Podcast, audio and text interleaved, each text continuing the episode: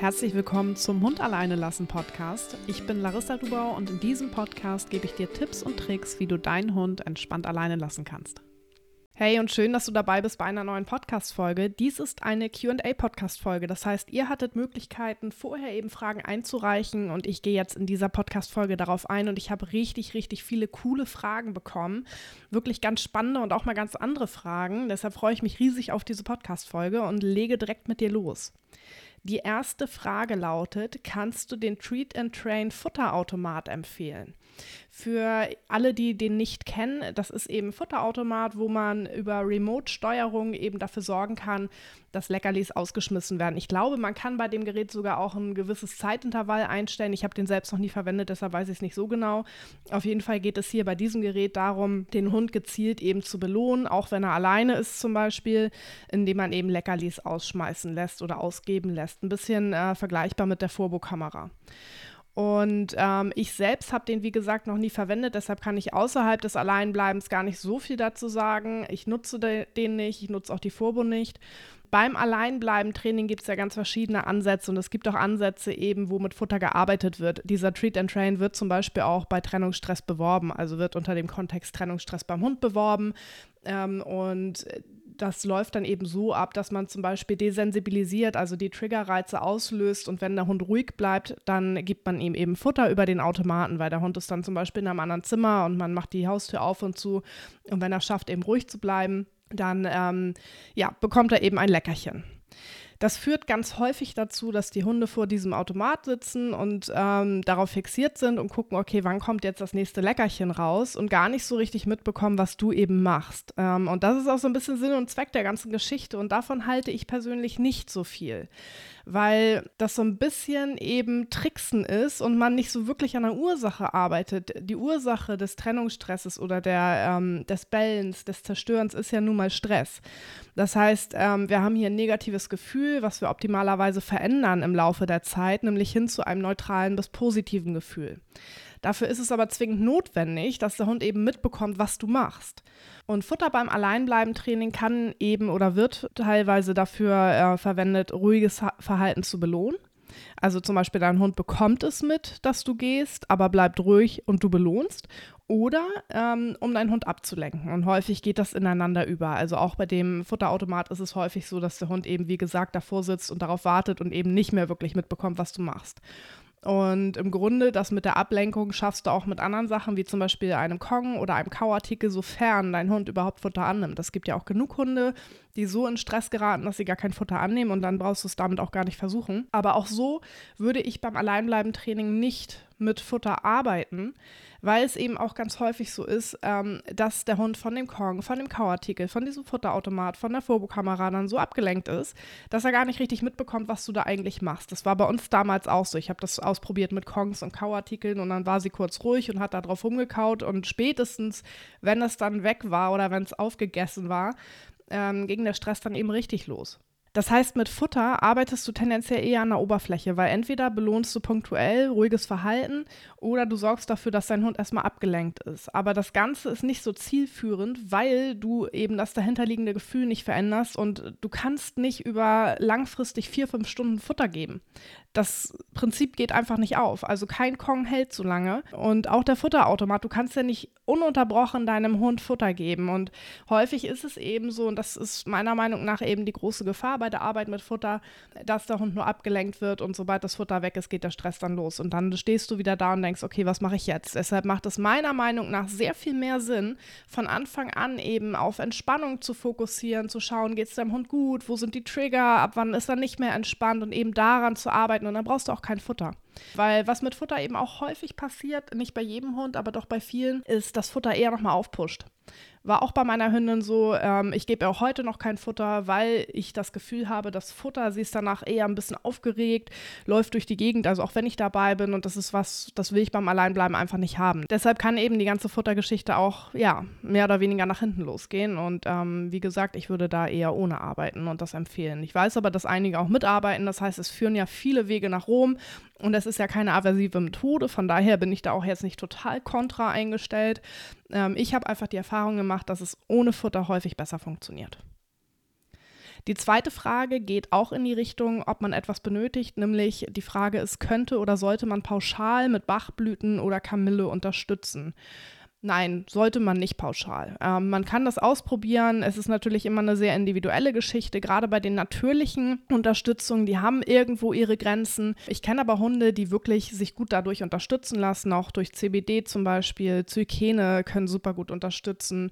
Bachblüten, Kamille, du kannst es ausprobieren. Ich würde immer grundsätzlich beim Thema Trennungsstress einmal Rücksprache mit dem Tierarzt halten und auch solche Dinge da ansprechen ähm, ich habe die Erfahrung gemacht, dass wenn wirklich eine große Panik da ist, also wenn der Hund wirklich sehr, sehr, sehr gestresst ist und teilweise eben auch schon bei anderen Menschen gestresst ist, ähm, dann ist da eine Grenze relativ schnell erreicht. Bei den natürlichen ja, Unterstützung und ähm, da kommt man manchmal um Medikamente nicht drum herum, beziehungsweise sind die dann manchmal wirklich eine sinnvollere Unterstützung. Da kannst du dir ganz gerne mal die Podcast-Folge anhören mit Janina Rode, die habe ich aufgenommen. Die lautet, sollte ich meinen Hund medikamentös unterstützen, wenn er unter Trennungsstress leidet.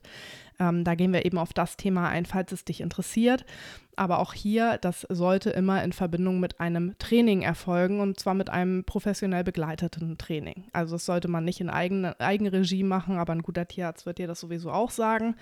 Ähm, aber um nochmal auf die Kernfrage zurückzukommen, Bachblüten, Kamille, du kannst es ausprobieren. Es gibt Hunde, die sprechen ganz gut darauf an. Es gibt Hunde, da merkst du gar keinen Unterschied.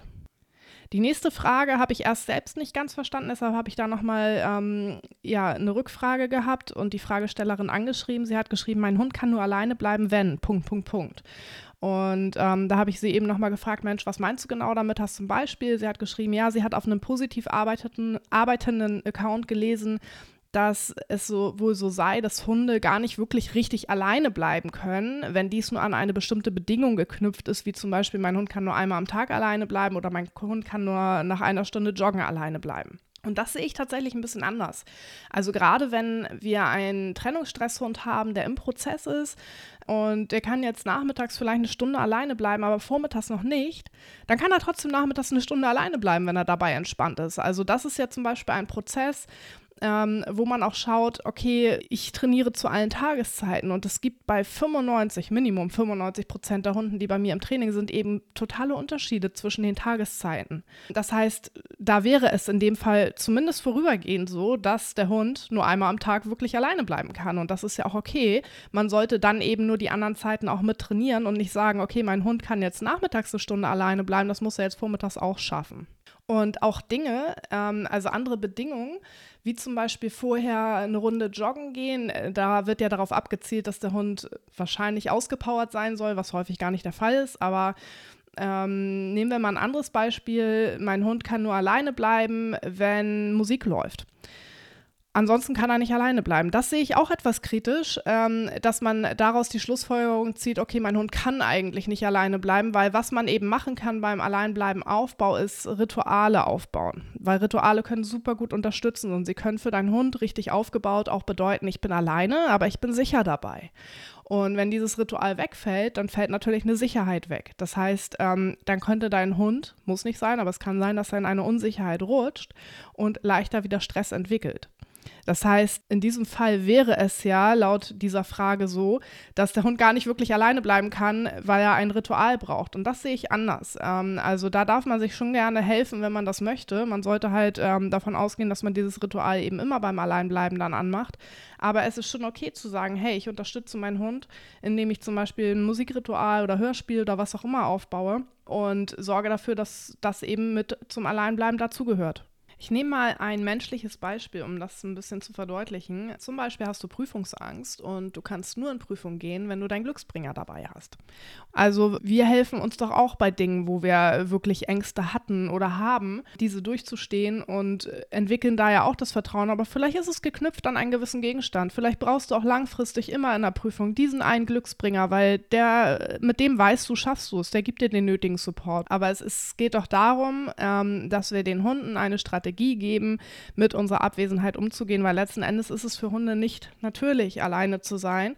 Und es ist etwas, was sie lernen müssen zu tolerieren. Und wir sorgen eben dafür, dass es ihnen auch noch gut dabei geht. Und ähm, Da dürfen wir gerne uns selbst unterstützen und vor allem die Hunde eben unterstützen und ihnen eine Strategie an die Hand geben durch zum Beispiel Rituale.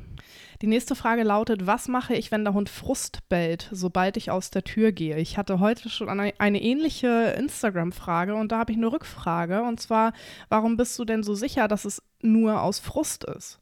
Was macht dein Hund denn vorher, wenn du schon zur Tür gehst? Ich wette, er liegt nicht entspannt auf der Seite irgendwo und sobald die Tür ins Schloss fällt, fängt er auf einmal an mit Frustbällen, sondern vermutlich läuft er vorher schon hinter dir her. Vermutlich ähm, zeigt er dort schon ein bisschen Stress und das Bellen geht eben sofort los, wenn du aus der Tür rausgehst. Ich finde es eh immer ein bisschen schwierig, dass im Internet auch so unterschieden wird zwischen, ja, wenn jetzt der Ton deines Hundes so und so ist, dann hat er Frust, wenn er alleine ist und dann muss er da durch. Ähm, das ist immer eine Sache, wo man sich das Leben relativ einfach macht. Also nicht jetzt die Fragestellerin, weil letzten Endes wird es ja so vermittelt im Internet. Aber ich meine halt grundsätzlich, das, was eben vermittelt wird, ist manchmal so schön leicht. Weil wenn der Hund einfach Frust hat, dann muss er das aushalten lernen. Da muss man an der Frustrationstoleranz arbeiten und dann muss er da halt ein bisschen durch. Wenn er aber wirklich Trennungsangst hat, dann muss man kleinschrittig arbeiten. Und ich denke mir immer so, hey, ganz ehrlich, Leute, ist doch ganz egal, warum der Hund jetzt bellt. Frust kann mit reinspielen beim Alleinbleiben. Natürlich, dein Hund versucht ja aus der Situation äh, rauszukommen und schafft es nicht. Natürlich entsteht auch Frust. Aber ich würde erstmal schauen, warum ist dein Hund denn nicht fein beim Alleinbleiben? Warum geht es ihm denn nicht gut beim Alleinbleiben? Und die Ursache ist meistens nicht Frust, sondern irgendeine ja, Form des Stresses halt eben, weswegen dein Hund nicht damit zurechtkommt, wenn du weg bist. Und in der Folge kann natürlich Frust entstehen, aber das rechtfertigt meiner Meinung nach nicht, dass der Hund da zum Beispiel durch muss. Ich weiß, das hat die Fragestellerin noch nicht geschrieben, aber es ist eben etwas, was häufig im Internet verbreitet wird. Deshalb, ähm, wenn es für deinen Hund okay wäre, alleine zu bleiben, dann würde er doch auch keinen Frust schieben. Also dann wäre doch alles schick. Deshalb würde ich eben da ansetzen, deinem Hund das okay zu machen, dass du weggehst. Und ähm, das bedeutet häufig erstmal innerhalb der Wohnung zu arbeiten und dort erstmal zu schauen, worauf reagiert er. Weil ich, wie gesagt, ich wette, er reagiert nicht erst darauf, dass, dass du aus der Tür rausgehst, sondern vermutlich schon vorher. Das heißt, ich würde erstmal innerhalb der Wohnung arbeiten, an den Reizen, auf, auf, die er reagiert und eben nach und nach rausgehen und zwar mit Fokus auf Entspannung. Also wirklich darauf achten, dass er entspannt bleiben kann, wenn du weg bist, weil dann kann er das auch entsprechend verknüpfen. Und dann braucht er auch keinen Frust mehr schieben. Die nächste Frage lautet, ist Wimmern und Jammern beim Alleinbleiben mit Bällen gleichzusetzen? Finde ich ein bisschen schwierig, die Frage. Ähm, geht, glaube ich, auch so ein bisschen darauf hinaus, was ich gerade gesagt habe. So dieses, okay, wenn sich dein Hund so anhört, dann ist es das. Und wenn er sich so anhört, dann ist es auf jeden Fall Frust. Und dann muss er da durch. Und dann musst du kleinschrittig arbeiten. Also so ein bisschen so diese Unterschiede in den Lautäußerungen der Hunde. Und letzten Endes, ganz grob gesagt, würde ich es gleichsetzen, wenn man die Folge betrachtet. Und die Folge wäre für mich, also die Konsequenz dessen, wäre für mich immer kleinschrittig arbeiten und dem Hund zeigen, dass er beim Alleinbleiben sicher, sicher ist. Weil dann braucht er weder wimmern, noch jammern, noch winseln, noch bellen, noch zerstören, noch unruhig hin und her laufen, sondern er lernt dann ja, und zwar unterbewusst, hey, ich bin sicher beim Alleinbleiben, mir geht's gut. Das wäre bei all, all den drei Dingen, also wimmern, jammern und bellen, ähm, bei mir die gleiche Konsequenz. Wenn ein Hund wimmert, wenn, wenn ein Hund jammert, wenn ein Hund bellt, dann ist er nicht fein beim Alleinbleiben, es sei denn, es kommt jetzt auf den Außenreiz, aber dann sollte er sich danach eben wieder entspannen. Ähm, aber wenn er das wirklich als Reaktion auf deine Abwesenheit zeigt, dann würde ich eben schauen, wirklich kleinschrittig zu trainieren und gleichzeitig den Hund auch nicht mehr alleine zu lassen, damit ihr euch nicht weiter in die, in die Abwärtsspirale begebt, sondern ähm, dass er eben erstmal den Bezug zu diesem negativen Alleinbleiben nicht mehr hat, um eben parallel ein positives Alleinbleiben aufzubauen, kleinschrittig. Die nächste Frage lautet, sollte ich beim Alleinbleiben tendenziell mehr oder eher begrenzt Räume zur Auswahl geben? Das ist eine super individuelle Frage. Ich muss sagen, ich arbeite sehr gerne mit begrenzten Räumen. Damit meine ich nicht eine Box und auch nicht eine, ein ein Quadratmeter Ding, sondern wirklich etwas, wo der Hund sich schon ein bisschen bewegen kann, ähm, wo er auch die freie Auswahl hat, eben sich auf einen Platz zurückzuziehen oder vielleicht auch auf den Boden zu legen. Aber ich habe ganz gute Erfahrungen damit gemacht, wenn man zum Beispiel ein Zimmer sich aufbaut als Safe Space, wo auch nochmal eine Sicherheitszone drin ist und dort dann eben auch mit geschlossener Zimmertür trainiert. Aber auch da viele Wege führen nach Rom und wir haben auch eben Personen im Programm, die haben eine Einzimmerwohnung oder die haben komplett offene Wohnung. Und ähm, das ist absolut kein No-Go, wenn das so ist. Also man kann das Alleinbleiben auch sehr gut aufbauen mit offenen Zimmern. Speziell finde ich es ein bisschen leichter, wenn man ein Zimmer auswählt, aber es ist sehr abhängig vom Hund auch. Also wir haben auch Hunde, die äh, lernen es in zwei verschiedenen Zimmern, abends zum Beispiel im Schlafzimmer, tagsüber im Wohnzimmer und wie gesagt auch Hunde, die das komplett in, in der kompletten Wohnung lernen, weil einfach keine Türen da sind oder weil es eine Einzimmerwohnung ist. Also beides ist möglich, man muss hier wirklich individuell schauen, wie sieht die Wohnung aus, ähm, wie schätzt man seinen eigenen Hund ein, wie hätte man das auch selbst gerne. Manchmal ist es auch so, dass ähm, ein Zimmer sich vielleicht anbieten würde, aber wenn man die Tür dort schließt, dann wird das im Sommer super heiß, dann schließt sich das natürlich aus, dann kann man die, dann sollte man das nicht so aufbauen mit geschlossener Tür, sondern die Tür entsprechend offen lassen oder vielleicht ein anderes Zimmer nehmen. Also wie du merkst, super individuell, möglich ist beides. Nächste Frage lautet, sollte man beim Alleinbleiben das Alleinbleiben an und für sich und die Desensibilisierung irgendwann kombinieren? Es ist ja so, dass das Alleinbleiben-Training einmal eben ein Training deiner Abwesenheit, also sozusagen sozusagen ein Distanztraining beinhaltet und einmal die Desensibilisierung gewisser Reize, die vielleicht bei deinem Hund für Stress schon sorgen. Und die sollte man früher oder später auf jeden Fall kombinieren, weil die natürlich beim Alleinbleiben genauso vorkommen werden. Also angenommen, du hast jetzt deinen Hund in einem Zimmer, du hast die Zimmertür geschlossen und dein Hund kennt die Desensibilisierung aber nur, wenn er neben dir steht oder wenn die Tür offen ist, dann ist es natürlich auch was Neues für ihn, wenn die Tür geschlossen ist. Aber genau so wird es ja langfristig vorkommen. Also du wirst ja früher oder später deine Schuhe anziehen, du wirst eine Jacke anziehen, wenn du ihn wirklich komplett alleine lässt. Deshalb ist es wichtig, das irgendwann auch zu kombinieren und eben einem Hund zu zeigen, auch da kleinschrittig, hey, du bist sicher, alles ist gut. Die nächste Frage lautet, inwiefern kann ein Umzug das Alleinbleiben erschweren oder erleichtern? Ich bin eher ein Fan von Umzügen mittlerweile, weil wir so gute Erfahrungen sturmfrei damit gemacht haben und ich möchte die Frage noch etwas ausweiten.